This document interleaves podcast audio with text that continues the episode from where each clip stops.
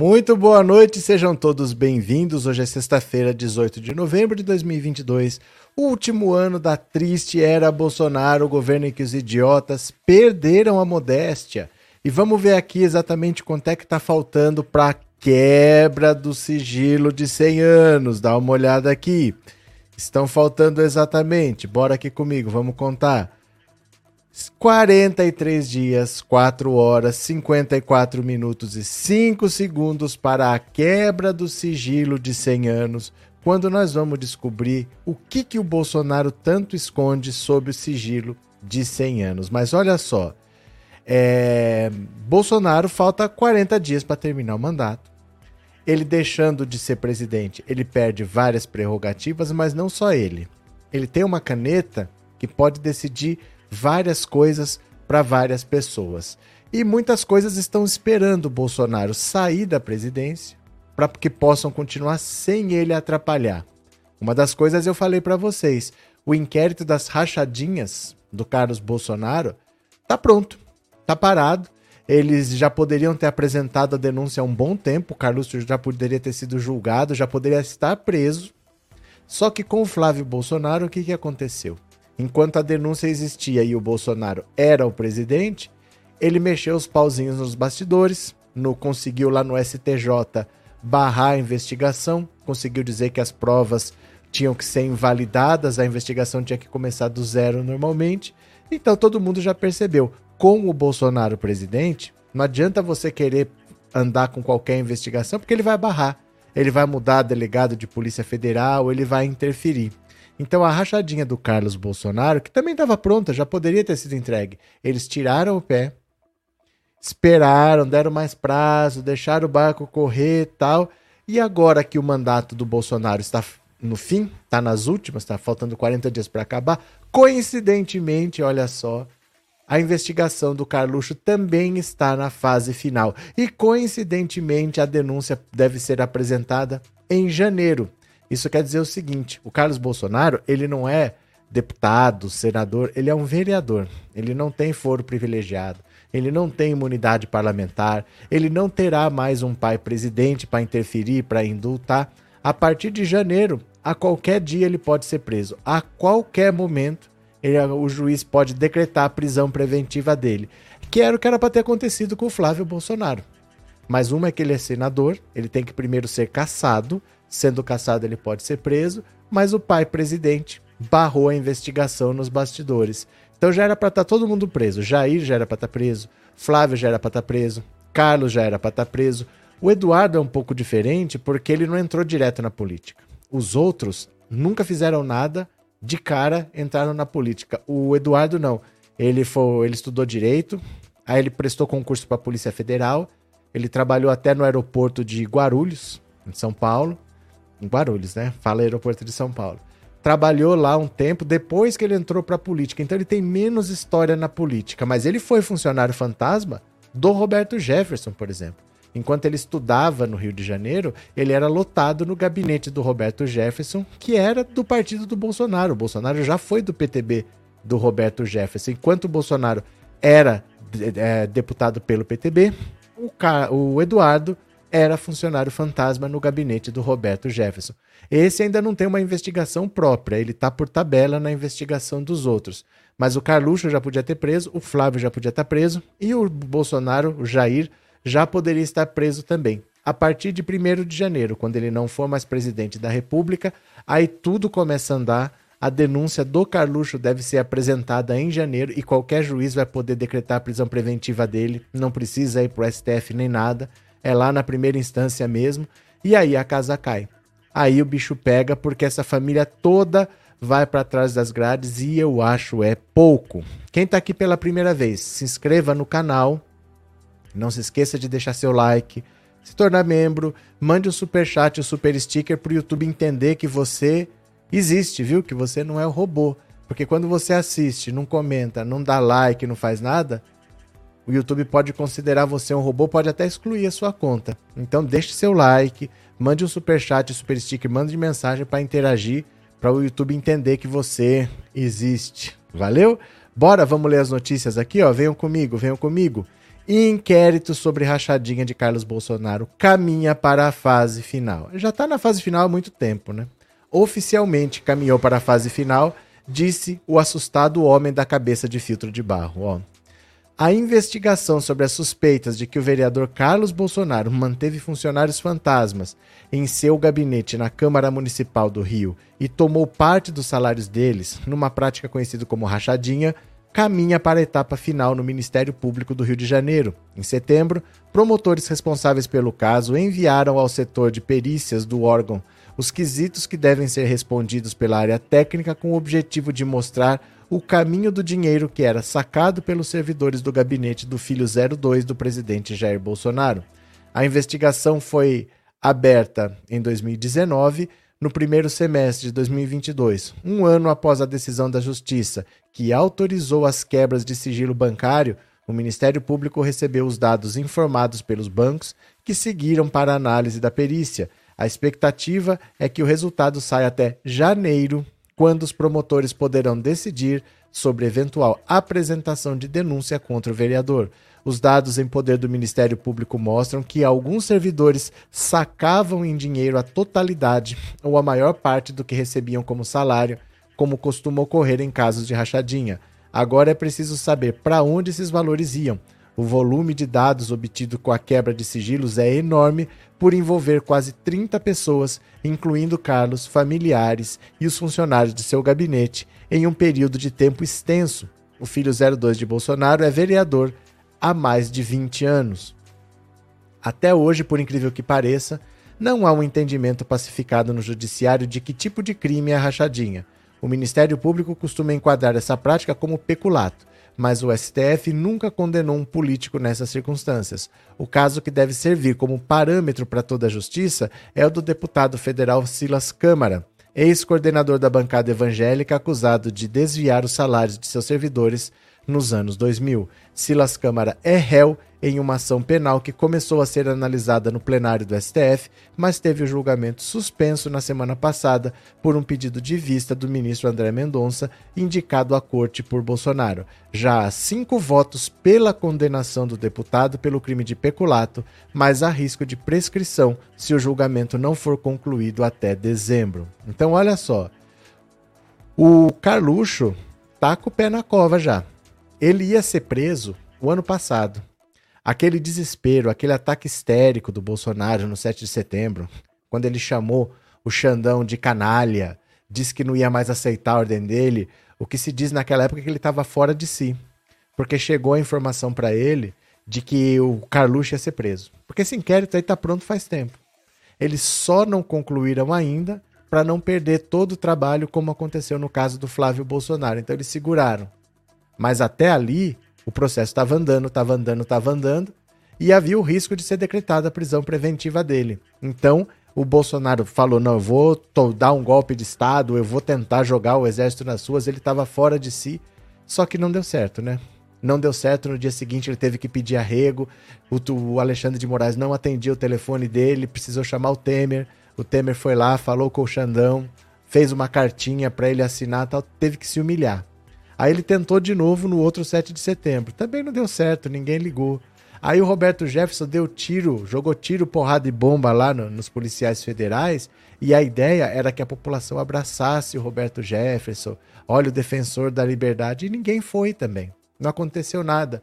E a última tentativa dele, a última, a bala de prata, foi aquela história das rádios. As rádios do Nordeste que não estavam passando a propaganda dele, chegou com um relatório esquisito lá. Ele chamou todos os ministros militares para uma reunião, chamou todos os, os ministros civis para uma reunião. Ninguém apoiou. Ninguém apoiou. Ele ficou completamente sozinho ali. Então, ali naquela foto que tem o general Heleno de um lado e o ministro da Justiça do outro, e mais ninguém, ali ele convocou a reunião para dizer que ia peitar o STF, que ia peitar o TSE, que as eleições estavam fraudadas ninguém quis entrar nessa roubada dele. Foi antes da eleição. Então o Bolsonaro está completamente isolado. Ele sabe que não tem chance de golpe, não tem possibilidade de conseguir nada. O mandato dele acabando, todo mundo fica à disposição da justiça e ele não vai mais poder interferir. E o Carluxo provavelmente é o primeiro da fila A partir de janeiro, deve ser apresentada a denúncia e deve ser pedida a prisão preventiva dele, como o Jair já era para estar tá preso, como o Flávio já era para estar tá preso, porque motivos não faltam. Só que deram a caneta de presidente para a República para uma família de bandidos. O que, que a gente vai fazer, né? Guia Martins, obrigado pelo super sticker e obrigado por ser membro, viu? Valeu, muito obrigado de coração. Deixa eu ver se mais alguém colaborou aqui. Aqui passou um. Nivaldo Santos, obrigado pelo super sticker e obrigado por ser membro, viu? Valeu, muito obrigado. Deixa eu ver o que vocês estão falando aqui. Boa noite, Nadir, bem-vinda. Você puxa uma cadeira, senta aí. Luciana, boa noite. Te acho um cara incrível quando eu fico preocupada, vem o seu canal e me acalma. Mas, Luciana, deixa eu falar uma coisa para você. Leva isso para sua vida. 98% das coisas com as quais a gente se preocupa nunca acontece.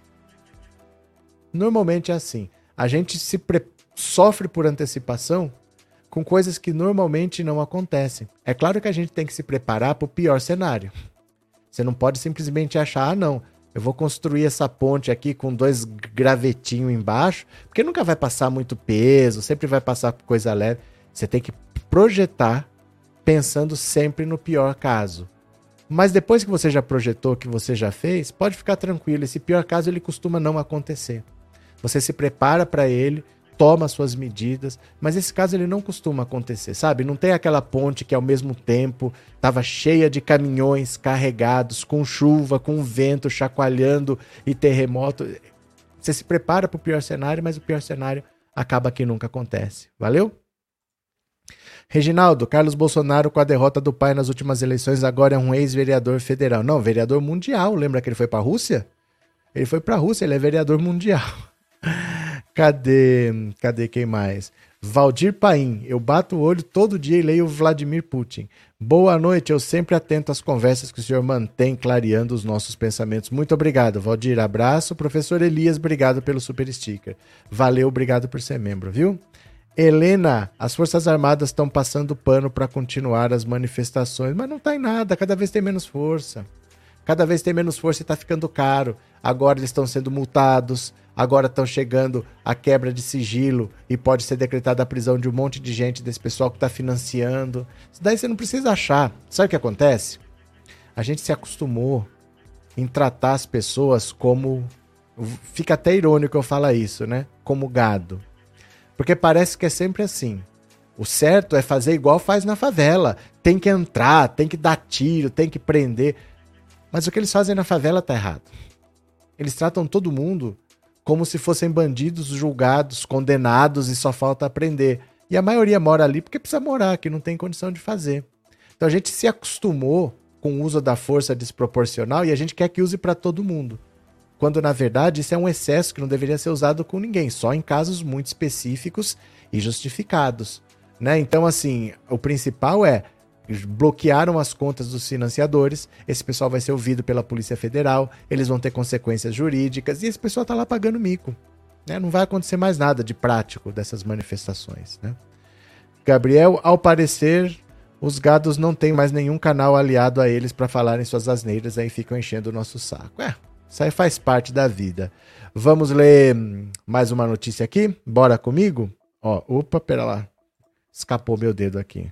Bora para mais uma, venham. Bolsonaro nomeia de novo o ex-ministro do Turismo para comandar a Embratur. Lembra do sanfoneiro? Lembra do sanfoneiro? Ele era presidente da Embratur, aí ele foi ser ministro do Turismo, aí ele saiu para disputar o governo de Pernambuco, agora ele volta para a Embratur. Quer dizer, é uma dança das cadeiras onde ninguém nunca perde uma boquinha. E ele tem mandato de quatro anos. Que beleza, que beleza. Mandato de quatro anos. O presidente Jair Bolsonaro nomeou o ex-ministro do Turismo Gilson Machado para o cargo de diretor-presidente da Embratur. A decisão foi publicada nesta sexta-feira no Diário Oficial da União. O posto já havia sido ocupado por Machado, o, o sanfoneiro da banda Brucelose, entre 2019 e 2020, quando ele deixou a função para liderar o ministério. A duração do novo mandato é de quatro anos. A legislação, porém, prevê que um presidente da República em exercício pode destituir o presidente da Embratur durante o mandato. O então diretor-presidente Silvio Santos do Nascimento, que havia substituído Machado, foi nomeado diretor de marketing, inteligência e comunicação da Embratur. Aliado de Bolsonaro, Gilson Machado se tornou uma figura conhecida nas lives semanais do ex-capitão tocando sanfona. Ele havia deixado turismo para concorrer ao Senado por Pernambuco, mas ah, é Senado, não é governo. Senado, mas perdeu a disputa para Tereza Leitão do PT. Olha só, Bolsonaro não deixou o amigo sem uma boquinha, ele voltou para, o, para a Embratur. Porém, porém, porém, sanfoneiro de Bolsonaro deve ser demitido da Embratur em janeiro. Eu acho é pouco. Olha só aqui, ó. Ai, meu Deus, o ministro sanfoneiro. A chance de Gilson Machado permanecer na Embratur durante o governo Lula é a mesma dele ser convidado para tocar sanfona na posse do petista. Integrantes da transição levaram um susto na manhã dessa sexta ao saber que Jair Bolsonaro nomeou seu ex-ministro para comandar a estatal, com mandato de quatro anos. Mais tarde, eles verificaram que o presidente da Embratur é demissível ad nutum, ou seja, pode ser dispensado a qualquer momento. A tendência é que o sanfoneiro seja despejado em janeiro, assim que o novo ministro do Turismo tomar posse. A Embratur é uma empresa estratégica, não tem cabimento o Bolsonaro escolher alguém para ficar lá pelos próximos quatro anos, resume o deputado Marcelo Freixo, integrante do Grupo de Trabalho de Turismo na Transição. Machado ganhou o cargo como prêmio de consolação pela, pela fidelidade ao presidente. Em outubro, ele foi derrotado a disputar uma cadeira de senador por Pernambuco. Então, olha, ele ganhou um emprego para 40 dias. A verdade é essa, ele ganhou um emprego por 40 dias, porque ele tem uma nomeação para um mandato de quatro anos, mas mesmo tendo mandato, para esse cargo específico, ele pode ser demitido. Então, é 2 de janeiro, um dos primeiros atos do Lula vai ser trocar a direção da Embratur não vai deixar essa, essa besta quadrada sanfoneiro lá tocando sanfona, né? Meu Deus do céu, que coisa ridícula que é o governo Bolsonaro, né? Flores para Algernon. Professor, adoro suas análises. Virás para a posse do Lula aqui em BSB. Abraço do amigo, abraço.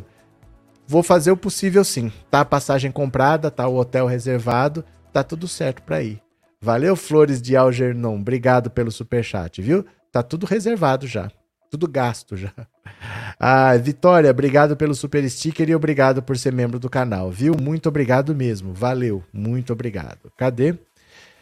Boa noite, Gerson. Não sou robô, mas sou comunista. Que vergonha, rapaz. Toma vergonha nessa cara. Sanfoneiro vagabundo não tem espaço em um governo sério, disse o Gabriel. Isa, eu acho é pouco. O Bozo tem olhos tem olho em Angra dos Reis, Marcos Henrique. Mas já era. Mas já era. Ele não tem olho, não tem vontade, ele não tem voz, ele não tem mais nada, né? Cadê? É, esse cara é nojento. Quem? O Gilson Machado, Natália? Cadê quem mais? Juscerlândio. Lula vai fazer um teste se ele colocar. Se ele tocar um solo bem tocado, ele fica. Nossa, mas ele já tocou. Mas ele já tocou. Eu não sei se eu tenho vídeo aqui. Deixa eu ver se eu tenho vídeo aqui. Foi uma das coisas mais tristes que eu já vi na vida. Quer ver?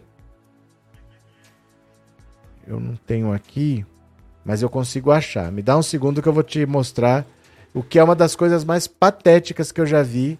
É ele tocando Another Brick in the Wall.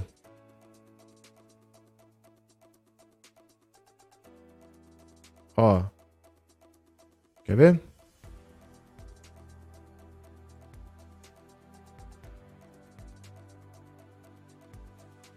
Pera lá. Já achei vários. Ah, achei. Isso é uma das coisas mais tristes que eu já vi na minha vida. E eu não vou sofrer sozinho, já que você tocou no assunto. Vai ter que ouvir comigo aqui. Pera lá. Pera lá. É uma das coisas mais bizarras que eu já vi aqui, ó. Ó. Quer ver? Dá uma olhada aqui, ó. Presta atenção. Olha que coisa bonita, olha que coisa bonita. Muito rico, mas ruim de paga. Aí quando terminou o show, era umas 5 horas da manhã, ele disse, eu só pago se tocar uma música em inglês. Aí eu disse, pois não. Ó, eu vou só tirar um pouquinho da tela, vou deixar assim, ó. Porque Por causa de ser imagem de televisão, tem direito autoral, tá? Ó.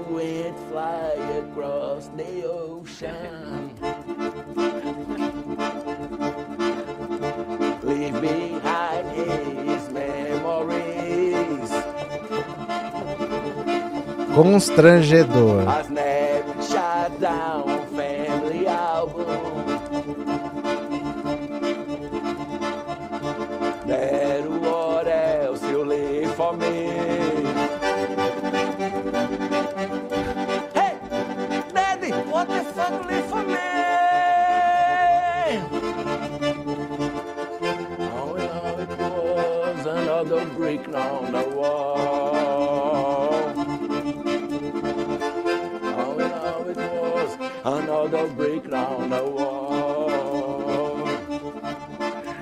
Ai, desculpa eu ter que ficar mexendo um pouquinho assim na tela, porque você precisa, se você deixar a imagem frisada, eles conseguem fazer bater uma imagem com a outra e ver que é de uma televisão. Então eu mexo assim um pouquinho de leve para não para não dar coincidência, né? É uma das coisas mais tristes que eu já vi esse sanfoneiro tocando. Ele tem uma banda de forró chamada Brucelose, né? Cadê? Não é mico, é um King Kong, ufologia científica.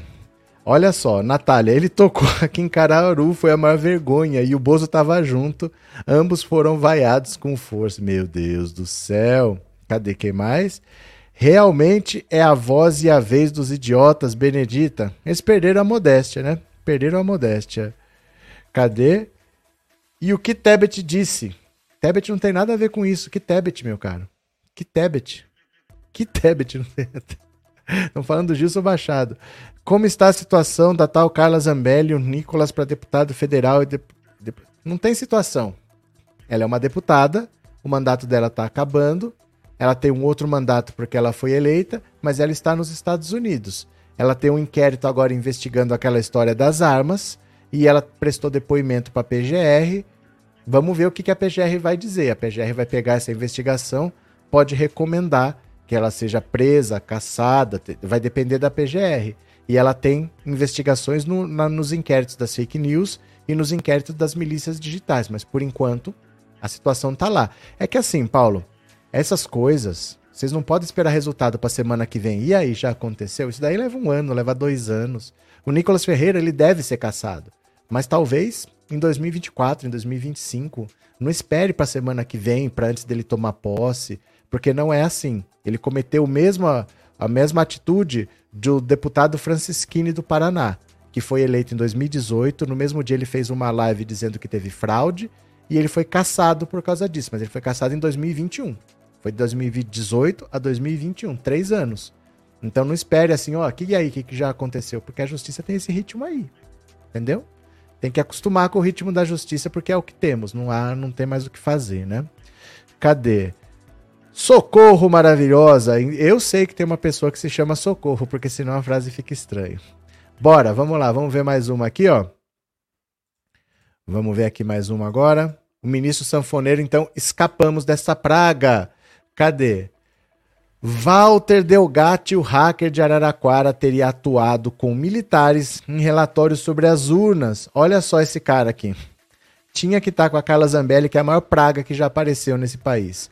Desaparecido desde agosto, quando foi levado por Carla Zambelli para um encontro com Jair Bolsonaro no Palácio do Planalto, Walter Delgatti, que ficou conhecido como hacker de Araraquara, após divulgar mensagens da Vaza Jato, teria atuado junto aos militares que rastrearam o sistema de votação do Tribunal Superior Eleitoral para tentar encontrar fraudes nas urnas eletrônicas. Segundo reportagem de Reinaldo Turolo Júnior na edição desta sexta da Veja, o hacker teria aberto uma empresa, a Delgatti Desenvolvimento de Sistemas, no dia 22 de agosto, logo após a reunião com Bolsonaro, para prestar serviços.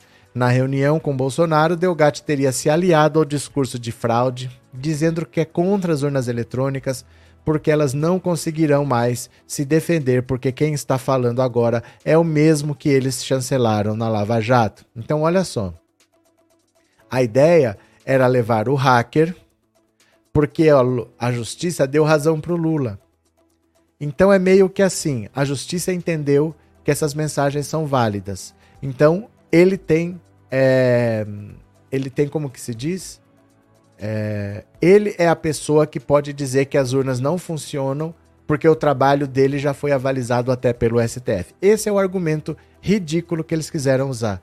Em reunião no Ministério da Defesa, Delgatti também defendeu a teoria da conspiração de alguns militares sobre o código-fonte malicioso das urnas, que direcionaria votos de Bolsonaro para Lula por meio de uma chave embutida.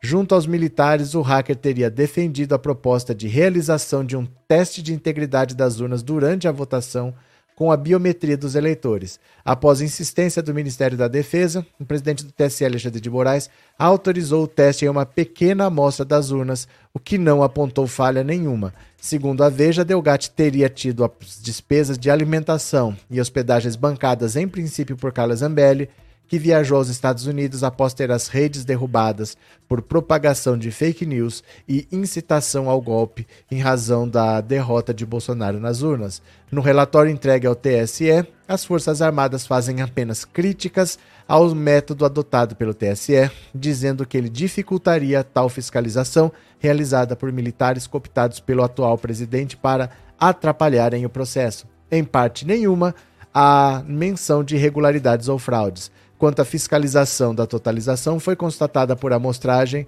a conformidade entre os BU, boletins de urna, impressos e os dados disponibilizados pelo TSE, diz um trecho do relatório, acabando com as especulações de seguidores de Bolsonaro de que as Forças Armadas apontariam fraudes. Então, olha só, esse cara aqui foi capturado pelo bolsonarismo para ajudar na tese de fraude nas urnas eletrônicas. Ocorre que é o seguinte: esse cara conseguiu invadir o, o Telegram de vários telefones. Ele queria, ele estava sendo processado, ele tinha um inquérito, ele estava sendo investigado por tráfico de drogas e ele queria invadir o celular do juiz do caso dele, para ver se ele achava alguma coisa que pudesse ajudar na defesa dele. E ele conseguiu. Com o número do celular, ele conseguiu entrar no telefone do juiz. Não achou nada que interessasse para ele, mas ele viu conversas no, no Telegram lá de outras pessoas. E ele conseguiu entrar no telefone dessas pessoas também. Aí ele foi pulando de telefone para telefone até que ele entrou no telefone de uma pessoa que tinha um grupo. E nesse grupo tinha o Dallagnol. Era um grupo de procuradores, juízes. Aí ele entrou no celular do Dallagnol. E aí ele caiu para trás com tudo que ele achou. Aí ele procurou várias pessoas, as pessoas não deram atenção para ele. A Manuela Dávila falou. É, a Manuela Dávila não respondeu. Aí ele mandou um trecho de uma conversa. Ela falou: Não é para mim que você tem que mandar isso. Deu o telefone do Glenn Greenwald. E aí ele mandou pro Glenn e foi avasajado. Só que esse cara, ele não é um hacker. Ele é um estelionatário. Ele é um cara que dá golpe. E ele, para se livrar, ele conseguiu especificamente fazer uma coisa: invadir o Telegram de uma pessoa. Mas ele não é um cara especialista em sistemas de informática. Ele não é um cara que entende pra caramba de é, sistemas operacionais, invasão de rede. Ele não é esse cara. Ele é um estelionatário que queria invadir o telefone de um juiz e ele descobriu uma coisa muito específica: um jeito de invadir aquele telefone. Mas ele não entende de urna, de sistema do TSE, de nada. Ele não entende disso. Mas levaram ele lá para corroborar a tese de fraude nas urnas. Melhor para nós melhor para nós. Porque esse cara topou mudar de lado, ele topou ir pro bolsonarismo porque ele esperava mais reconhecimento do PT. Ele disse que não recebeu a visita de ninguém, não recebeu uma palavra de ninguém, não recebeu dinheiro de ninguém, então ele acabou ajudando o Bolsonaro na tese maluca dele. Para nós, fica melhor. Porque agora tá mais do que provado que ele não invadiu celular de ninguém porque o PT mandou. Porque parece que é assim, né? Olha, tantas mensagens que ajudaram a tirar o Lula da, da prisão. Será que o PT não pagou esse cara para cometer um crime e tirar o Lula da cadeia? Tá provado que não, porque o PT nunca deu nada para ele, e exatamente por não ter recebido nada que ele falou: "Ah, então se o PT não me ajuda, eu vou pro lado do bolsonarismo". Só o que interessava para ele era dinheiro. Ele não recebeu de um lado, ele foi pro outro. Então ajuda a corroborar tudo que o PT sempre disse que nunca deram um centavo para ele. Ele mesmo virou bolsonarista, vamos dizer assim, por dinheiro, porque não recebeu nada do PT. Então, melhor ainda que ele tenha feito essa palhaçada. Não serviu para nada. Isso mostra o quanto esse pessoal do entorno do Bolsonaro é idiota, porque acharam que ele era um grande especialista em tecnologia de informação, e não é, ele é um estelionatário e nada mais do que isso. E além de não servir para nada, ajudou a corroborar a tese de que o PT nunca pagou nada para ele porque ele foi para lá por dinheiro, né? Jussara, obrigado pelo superchat, viu? Muitas personalidades da esquerda ajudaram esse Delgatti. Fernando Moraes, Joaquim Carvalho, vaquinhas para ajudá-lo e apenas era uma alma lavajatista desorientada. Então tem que tomar cuidado com essas coisas, porque às vezes você ouve uma história e você já sai acreditando. É muito difícil você não cair no golpe desse cara, porque ninguém esperava que fosse aparecer a Vaza Jato, né? E ele não é herói. Ele não é herói. Ele a circunstância transformou o que ele fez numa coisa muito grande e muito importante, mas ele não agiu pelo bem da justiça, pelo bem do país, ele queria dinheiro. Ele achou que ele poderia conseguir dinheiro do PT se ele falasse: "Olha, consegui essas mensagens". Para ele não serviam, porque ele queria mensagens do juiz dele né? Ele queria coisas para se livrar da cadeia. Ele não conseguiu nada para ele, mas ele falou: vou mandar para alguém do PT, quem sabe eu não consigo algum dinheiro. Não conseguiu nada, foi pro lado do bolsonarismo. Ele estava desesperado por causa de dinheiro. Ele está sem trabalhar, ele tá em, acho que ele está em prisão domiciliar. Ele não pode trabalhar porque ele não tem um emprego formal. Se ele tiver um emprego formal, ele pode ir para trabalhar, mas ele não tem. Ele não está com as contas bloqueadas, está sem acesso às redes sociais. Ele estava desesperado por dinheiro. Então ele foi lá no bolsonarismo na cara dura. Inclusive ele foi para Brasília sem autorização. Ele tinha que ter pedido autorização prévia e ele foi de carro para não pegar avião, exatamente para não ficar registrado o nome dele lá. Ele foi de carro porque ele não podia ir sem autorização. Valeu, Jussara, obrigado, viu? É, Paulo, obrigado pelo superchat, obrigado por ser membro, viu, Paulo? Valeu. Deixa eu ver se eu perdi mais algum aqui. Eu acho que eu perdi um. Eu acho que eu perdi um superchat aqui. Cadê? Será que não? Se eu não perdi, melhor, né? Chato é se eu, se eu perdi. Acho que não. Jussara. Pronto, beleza, não perdi não. Deixa eu ver. Paulo Araújo. De todos os fascistas do Brasil, eu torço para ser preso Sérgio Moro e Deltan Damião, porque eles são o começo de todos os pilantras que chegaram ao poder. Pronto, cadê? É, Teco. Mesmo Delgatti sendo um espertalhão, ainda assim temos que ser gratos ao fato de que ele ajudou a desencadear que levou a Vaza Jato. Mas é que assim, você agradece uma coisa. É porque foi tudo um grande acaso, no fundo. Ele não queria fazer, ele não é um herói, ele não, ele não se sacrificou, ele não fez nada pelo país. Ele quis fazer uma coisa para ele, ele estava cometendo crime, ele estava cometendo crime. Como ele não achou o que ele queria, mas ele achou outra coisa, ele quis ganhar dinheiro de outro jeito. Então, assim, eu estou procurando coisas contra mim no celular do juiz. Não achei. Então não vai me ajudar. Mas como ele estava cometendo crime, ele continuou invadindo o celular tal e achou uma coisa ali que não servia para ele, mas ele podia receber um dinheiro por aquilo. Então ele é apenas um criminoso. Nos serviu o fruto do trabalho dele revelou uma verdade, mas não era o que ele queria fazer. E ele não fez isso por heroísmo, ele não fez isso por ajudar ninguém. Ele entregou esse material para o PT porque ele achava que, como sendo, como envolvia o Lula, ele poderia ganhar algum dinheiro. Então não sei assim, né? É, sei lá. É meio como se fosse assim: o cara sequestrou a sua filha, mas temos que ser gratos porque ele soltou. Ele estava cometendo um crime e viu uma chance de ganhar um dinheiro ali e não pagaram para ele. Aí, como não pagaram, ele mudou de lado. Então, não é que assim que tem que ser grato, né? Sônia, obrigado pelo super chat, obrigado por ser membro, viu? Muito obrigado. Cadê? É, um acidente de um estelionatário que por acaso ajudou alguém é a vida. É, porque ele não queria fazer isso. E quando aconteceu, o que ele quis foi ganhar dinheiro. Ele foi atrás de pessoas que não deram crédito para ele. A Manuela Dávila assustou quando viu a mensagem que ele mandou e falou: entrega pro Glenn. Ela não falou, não, me manda essas mensagens que eu vou te pagar. Falou, entrega pro Glenn. E o Glenn recebeu essas mensagens e publicou. Mas ele só queria dinheiro o tempo todo. Ele sempre quis dinheiro e ele foi pro lado do bolsonarismo porque ele quer dinheiro, né? É, Jussara, houve muita crítica da esquerda ao Lula por ele não se encontrar com Delgatti. O pessoal pensa que Lula é ingênuo, esquerdistas têm que ser mais atentos. Mas isso, Jussara, eu já falo para você, desista. Esperar que a esquerda tome juízo a maioria é muito adolescente. A maioria ainda é muito assim, ingênua. Acha que vai acontecer isso, que vai acontecer aquilo, que não precisa daquilo, né? O que eu mais ouvi quando o Lula chamou o Alckmin para ser vice é não precisamos do Alckmin. Com o Alckmin ganhou por 0,9. Com o Alckmin ganhou por 0,9.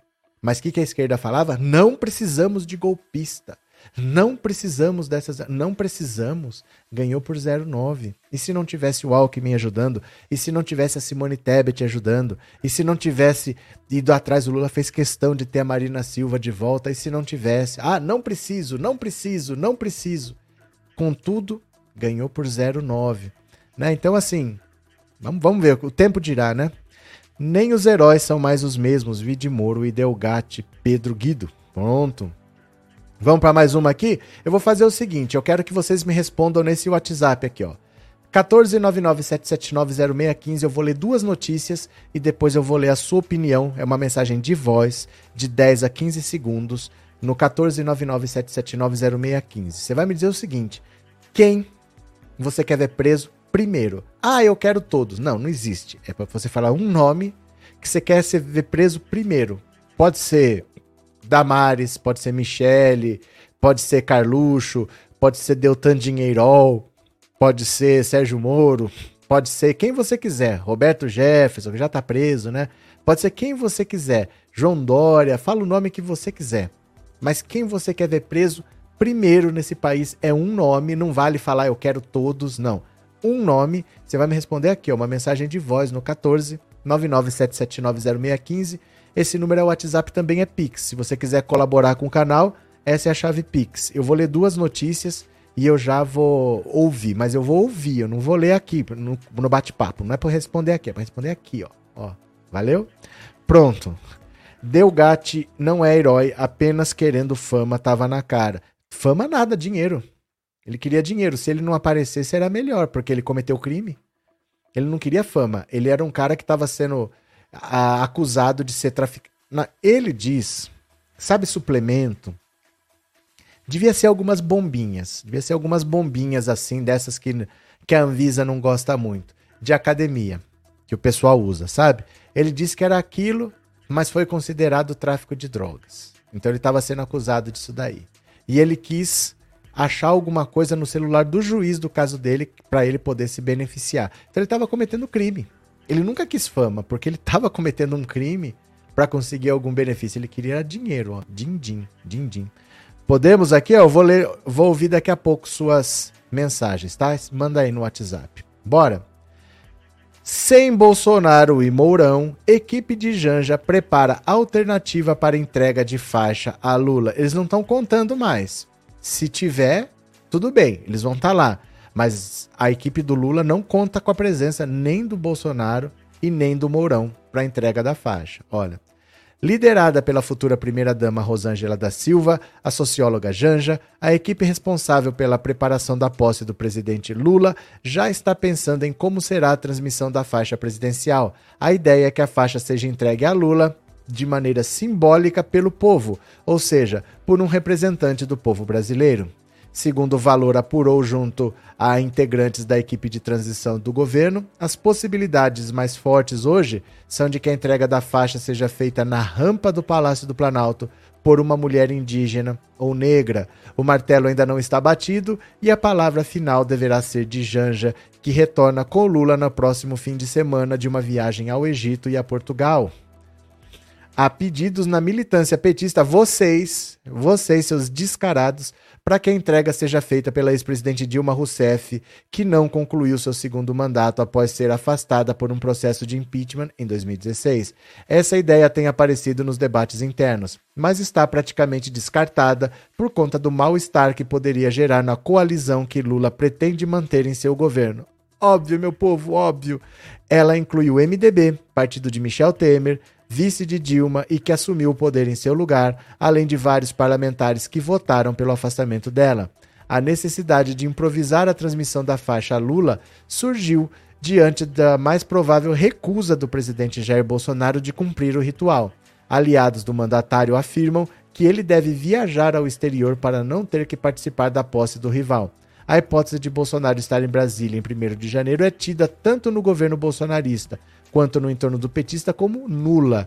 senador eleito da República pelo Republicanos Gaúcho, o vice-presidente Hamilton Mourão já afirmou abertamente que não substituirá Bolsonaro na empreitada. Em entrevista ao Valor, publicada nesta quarta-feira, Mourão diz que cabe a um presidente eleito passar o adereço ao novo mandatário, o que não é o seu caso. Passagem de faixa é do presidente que sai para o presidente que entra. Se o presidente, vamos dizer assim, ele não vai querer passar a faixa, não adianta ele dizer que eu vou passar. Eu não sou o presidente. Eu não posso botar aquela faixa, tirar e entregar. Então, se é para dobrar, bonitinho, entregar para o Lula, pô, qualquer um pode ir ali e entregar. Não é o caso. Ele opinou ainda que Bolsonaro deveria estar na rampa do Planalto diante de Lula no dia da posse, como um gesto de altivez e desafio. Acho que seria um grande gesto dele. Eu sou um grande fã do Winston Churchill. Tem um aforismo dele que diz que na guerra você tem de ter determinação na vitória, tem que ser magnânimo e na derrota você tem que ser altivo e desafiador. Acho que deveria ser um gesto de altivez e de desafio. Toma aí, te vira agora, meu irmão. Te vejo em 2026. Certo? Então, assim, a equipe do Lula já está preparando a cerimônia, sabendo que o Bolsonaro não vai estar e que o Mourão também já recusou. Então, eles não sabem exatamente o que vai ser feito, mas eles já trabalham com a possibilidade muito concreta de que vão fazer outra coisa, mas não que seja ou o Bolsonaro ou o Mourão, né? Deixa eu ver aqui, ó. É... Roseli Araújo pode ser o presidente do Congresso. Não, poder pode ser qualquer um. Mas como não é nada definido, pode se inovar, pode fazer um gesto qualquer. Podia ser. Ah, gente, eu vou mostrar já já para vocês. Eu Eu vou mostrar já já. Pera aí. Concordo plenamente. Foi por muito pouco nos teria que aguentar o Bozo mais quatro anos. Muito pouco. Porque todo mundo que tentou a reeleição conseguiu. Então a chance do Bolsonaro vencer sempre foi real. Porque podia acontecer. Aconteceu com todo mundo. A Dilma, no auge das críticas, conseguiu se reeleger. Então, assim, não pode brincar com essa possibilidade. O que tinha que ser feito, tem que fazer. Não existe não preciso. Tudo tem que ser feito sempre, né? Cada é... Xandão vai ter mais trabalho. o que aconteceu? Neuza. Opa! Pai das gatas. Tô aprendendo bem a torturar seus seguidores. Tá aprendendo bem a, a torturar seus seguidores. Uma pessoa que não tem nome que se chama Pai das Gatas. Meu Deus do céu. Tá bom. É, pedir altivez para Jair Bolsonaro é pedir demais. Cadê? É, Adriano, quem vai passar a faixa presidencial é o Arthur Lira. Não vai ser o Arthur Lira. Cadê? Aristides, eita, tava. Opa, esqueci da live. Tem umas coisas assim, gente. Agora tem uma rede social que está tentando substituir o Twitter, que se chama esse K-O-O. Tá? Porque eu não posso ler simplesmente tava no K-O-O, porque senão complica, né? Valeu, Aristides. Cadê que mais? É, Jesus Henrique, seria legal que essa faixa fosse colocada no pescoço de Lula por quatro crianças: uma negra, uma branca, uma asiática e uma indígena. Pode ser, tudo, tudo é possível. É, João Bosco, obrigado pelo super sticker e obrigado por ser membro. Eu vou fazer uma sugestão aqui. Vocês vão poder escolher também. Ó, eu vou. Deixa eu ver. Eu vou dar duas possibilidades, vai. Eu ia falar, vou perguntar no Twitter eu não vou perguntar nada, não. Eu vou só deixar aqui a sugestão. Ó. Duas possibilidades. Pega o seu Instagram aí, pega o seu celular, clica no Instagram agora. Faz isso já, porque depois você não faz. Entra aí no Instagram, coloca Pensando Auto Insta, vai na lupinha de busca, coloca Pensando Auto Insta, vai lá. Que eu vou mostrar aqui, ó, duas sugestões de quem podia passar a faixa pro Lula. Venham aqui comigo.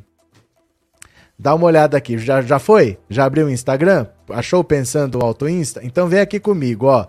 Pensando Auto Insta. Tem que ser uma mulher nordestina. Olha só, podia ser essa aqui. Presta atenção. Olha só. Tá todo mundo chorando, é, mamãe? Tá todo mundo chorando, é? Porque perdeu as eleições? E que acha que pode brincar com o povo nordestino, é? Titia tem um recado para dizer para vocês, viu? Não brinquem não com a gente não. Que nordestino adora guardar uma mágoa, viu? Se reclamar mais, se atacar mais, é mais quatro anos, viu? Perceberam agora quatro mandatos consecutivos do PT e o Nordeste lá, ó. E vocês perceberam agora que a gente não iria mudar essa realidade se reclamar mais quatro anos, viu? Nem vai passar fome aqui não, porque o presidente é Lula. Se fosse Bolsonaro, ficaria calado e concordaria com você. É picanha e cervejinha. Não sabe o que é metáfora? Vai estudar. Gosta de chamar o nordestino de analfabeto. Três notas mil da redação do Enem vieram do meu estado, Pernambuco. Calados. Viu? Calados. Vão lá estudar mais um pouquinho. Tá achando que nordestino é burro, é? Que é analfabeto? Porque a galera aí do apagão não sabe nem o que é uma metáfora. E fica lá. E Lula disse que vai comer picanha. Porque ninguém só quer feijão preto, feijão preto, não, meu amor. É picanha e cerveja. Tem essa, podia ser essa. Tem outra que disse a mesma coisa. Mas digamos que ela foi mais direta e falou mais no popular. Outra sugestão para passar a faixa do Lula podia ter ser essa aqui, ó. Quer ver? Cadê? Essa é pernambucana. A outra podia ser essa baianinha aqui, ó. Quer ver? Deixa eu achar ela aqui. Cadê? Tá lá no Pensando Alto Insta para você assistir quando você quiser. Quer ver? Deixa eu ver aqui. Cadê? Cadê? Onde é que ela tá? Onde é que ela tá? Tá por aqui, tá por aqui. Vou achar já já. Quer ver? Oh, meu Deus, eu acho que eu já passei aqui. Pera lá, deixa eu voltar pra cá. Deixa eu ver aqui. Porque podia ser uma dessas duas. Eu estava satisfeito, já estava representando. Quer ver? Aqui, aqui. Essa aqui, ó. Podia ser essa também, dá uma olhada. tirar férias na Bahia e trombei com um bolsominion. Pega o Bolsonaro e enfia no seu seu bêbado do caralho! Sai daqui! Você fala! Fala, fala suas línguas aí então. Fala suas línguas aí, nem. Do you speak English? Do you speak English? Speak English, my name is Luciana. Ah, eu votei no Lula. Eu votei no Lula. Você tá passando é vergonha aqui. Seu, tá vendendo, ó, oh, tá tomando tigre, velho. O cara tá tomando tigre. Uh! Seu bosta! Tá tomando tigre na Bahia! Vai, vai pro Rio Grande do Sul, seu bosta! É isso aí, meu amigo, se afode aí! Se afode aí! Seu bosta, vai junto com seu capitão lá, ó! Perdeu! Bolsonaro perdeu! Vim tirar Ai, meu Deus do céu, podia ser uma dessas duas. Ah, isso foi ótimo, viu? Gente, ainda bem que a gente venceu, viu? Escapamos de uma. Escapamos de uma, meu Deus do céu. Cadê vocês? Drica, obrigado pelo super sticker e obrigado por ser membro, viu? Muito obrigado. Cadê? Vou esperar os quatro anos passar para ver o que mudou e o que vai mudar e segue o jogo, Luiz Gustavo. O que, que foi? Qual que é o caso? É... Lucas, começou a greve dos caminhoneiros. Jesus teve dizer: Uh, uh, que medo, que medo. É mesmo? Você tá preocupado? Que Deus tenha misericórdia da greve dos caminhoneiros? É? Tá bom. Cadê vocês aqui?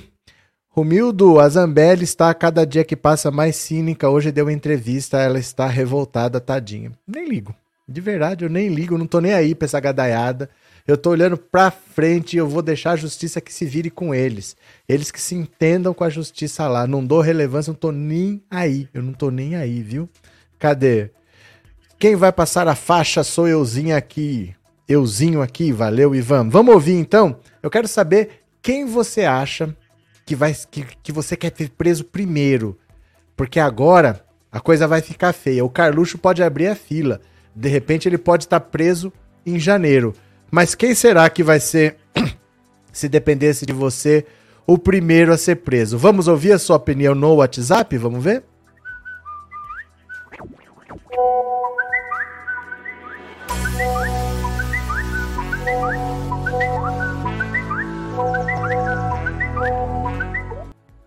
Pronto, vamos lá.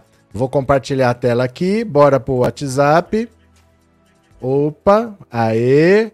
Vamos lá, eu quero ouvir quem que você gostaria que fosse o primeiro a ser preso. Fala um nome aí, fala que eu te escuto. Vamos ver? Bora, olha. Professor, Mara do Rio de Janeiro. Para o ano novo ser maravilhoso, a zero horas e um minuto, gostaria que o Bolsonaro fosse, a- fosse preso, algemado, encarcerado e feliz ano novo. Valeu. Boa noite, professor Roberto. Aqui Oi. é Brenda de Juazeiro da Bahia. Diga. Quem gostaria de, de preso? Carlos Bolsonaro. Valeu, obrigado. Cadê quem mais? Vamos participando. Professor, Oi, boa noite. diga. É, quem eu quero ver preso primeiro é o Sérgio Moro. Certo. Vai ser o primeiro de uma sequência de, de bandidos presos, mas eu quero o Sérgio Moro. A fila é grande, a fila é grande. Boa noite, Roberto. Tu só faz pergunta difícil. Só, aqui Tinha é que assim. ser esse trio logo aí pra sair do mapa. Mas já que só pode ser uma escolha, a, a Damares é a maldade personificada numa mulher só. Todas as maldades estão em cima daquele trem. Ô peste ruim. Damares. O Louro José da Havan. Esse aqui deveria ser ido primeiro por causa de patrocinar esses atos antidemocráticos. Verdade, Boa noite, Bob. professor. Ciro Ô. de São Paulo. Diga. Ai, professor, eu queria ver o filho do Bolsonaro, o Flavinho. Flavinho? Nossa, seria um sonho. Flavinho Chocolate? Boa noite, professor Cícero de Messias Tagini, Rio Grande do Norte. Diga. A pessoa que eu quero ver presa em primeiro lugar é Bolsonaro. Valeu. Olha, o primeiro a ser preso tem que ser o Carluxo, tem muita coisa aí, tem Marielle Franco escondido por trás, é muito crime, ele está fazendo muita coisa errada, né? Tem muito envolvimento. Eu acho que deveria ser preso já para pegar um do clã. Valeu. Eu gostaria que começasse pelo Bananinha, o Eduardo Bolsonaro. Porque esse cara é um merda. Opa! Ei, pro, boa noite. Boa noite. Silvana aqui do Espírito Santo. Fala. Eu quero que seja o Carluxo. Então, tá bom, deixa eu ver aqui quem mais. Boa noite, professor. Oi. E a todos aqui é a Voz Americana. Eu gostaria muito de ver Deltan Dallagnol na cadeia, porque ele colaborou muito para que Lula fosse preso. Muito. Queria ver esse maldito na cadeia. Valeu. Boa noite, professor. Quem eu quero que seja preso seja o Sérgio Moro. O Sérgio Moro. O Sérgio Moro é todo causador desse problema do Brasil. Valeu. Professor, eu também gostaria que fosse o Carlos Bolsonaro. Acho que ele vai dar uma intimidada também na família, né? Abraço, professor Demetrios. Mas professor, é, Lilian, de- a primeira pessoa que eu quero é o Carluxo, porque ele preso vai desmoronar tudo. Valeu. Boa noite, professor. É Oi. Kátia aqui do Rio de Janeiro. Diga. Eu, quem eu queria ver primeiro presa é a Damares. Essa mulher é podre. Olha, gente, eu não sei não assim, mas a Damares é de um nível de perversidade que é difícil até de você explicar, porque ela foi capaz, ela foi capaz de vazar dados. O ministério dela fez isso, vazou dados de uma criança de 10 anos que tinha sido estuprada, que não tinha nem corpo para estar grávida, que podia morrer no parto, mas ela queria sequestrar essa criança, trazer para São Paulo, deixar escondida até que ela tivesse o bebê, mesmo ela estando com a lei ao lado. Era uma criança com a família ao lado, com a lei ao lado, e a Damares foi capaz disso. Eu não consigo imaginar tanta perversidade. Ela teve que sair do estado dela para fazer o procedimento em outro estado, teve que entrar pelo porta-malas de o carro e o diretor teve que sair na frente para dar entrevistas, enquanto ficava todo mundo vendo ali pressionando o diretor, ela entrou pelo estacionamento dentro do porta-malas fazendo algo legal que a lei prevê. Então, sei lá, viu? É complicado essa Damares. Rosa, obrigado pelo super sticker, viu? Brigadão. Valeu. Drica, obrigado pelo super sticker, muito obrigado. Deixa eu ver aqui quem mais. Só para não perder. Olha aqui, ó. É, Daniel, boa noite. Que seja o Carluxo o primeiro a ir em cana, que passa a ser chamar, passa a se chamar Carluxo o primeiro. Tá joia. Valeu, Daniel. Obrigado pelo superchat. Damares tem que ser presa antes de assumir o Senado. Ah, isso é praticamente impossível. Não tem nem denúncia ainda. Tem nem denúncia. Como é que ela vai ser presa assim em um mês? Muito difícil, né? Muito difícil se aparecer alguma coisa muito grave, mas é difícil que ela seja presa em um mês, né? Votei no Carluxo, mas a Damares é muito má mesmo, né? É, 2.800 likes, joinha, valeu, valeu Kelly, obrigado pra quem... Ó, gente, não esquece de dar seu like, hein? Tem 4 mil pessoas assistindo e não tem nem 3 mil likes. Cadê? Cadê? Damares, podridão em pessoa. Olha, eu vou fazer o seguinte agora. Eu vou encerrar aqui, mas encerrando essa live, assim que acaba, você já é direcionada para a live das 21 horas. E na live das, 20, das 21 horas eu vou falar da Simone Tebet, que já disse o que vai acontecer com o Bolsonaro vai depender da quebra do sigilo de 100 anos. O que, que nós vamos encontrar lá? E esse é o maior pavor do Bolsonaro. Então o tic-tac, tic-tac, tic-tac, tic-tac já tá tocando alto, o desespero é grande, o Bolsonaro sabe que ele tá muito perto de ir pra cadeia, o Carluxo pode ser preso já em janeiro, que vai ser a denúncia dos crimes da rachadinha dele, e parece que as nuvens estão se dissipando no horizonte. Mas fique aqui, porque assim que acabar, vai aparecer para você a live das 21 horas e você já marca lá, porque daqui a pouquinho a gente continua a conversa. Valeu? Então, beijo grande, se preparem aí, não saiam para você participar da outra live. Marca lá. Valeu, beijo. Fui.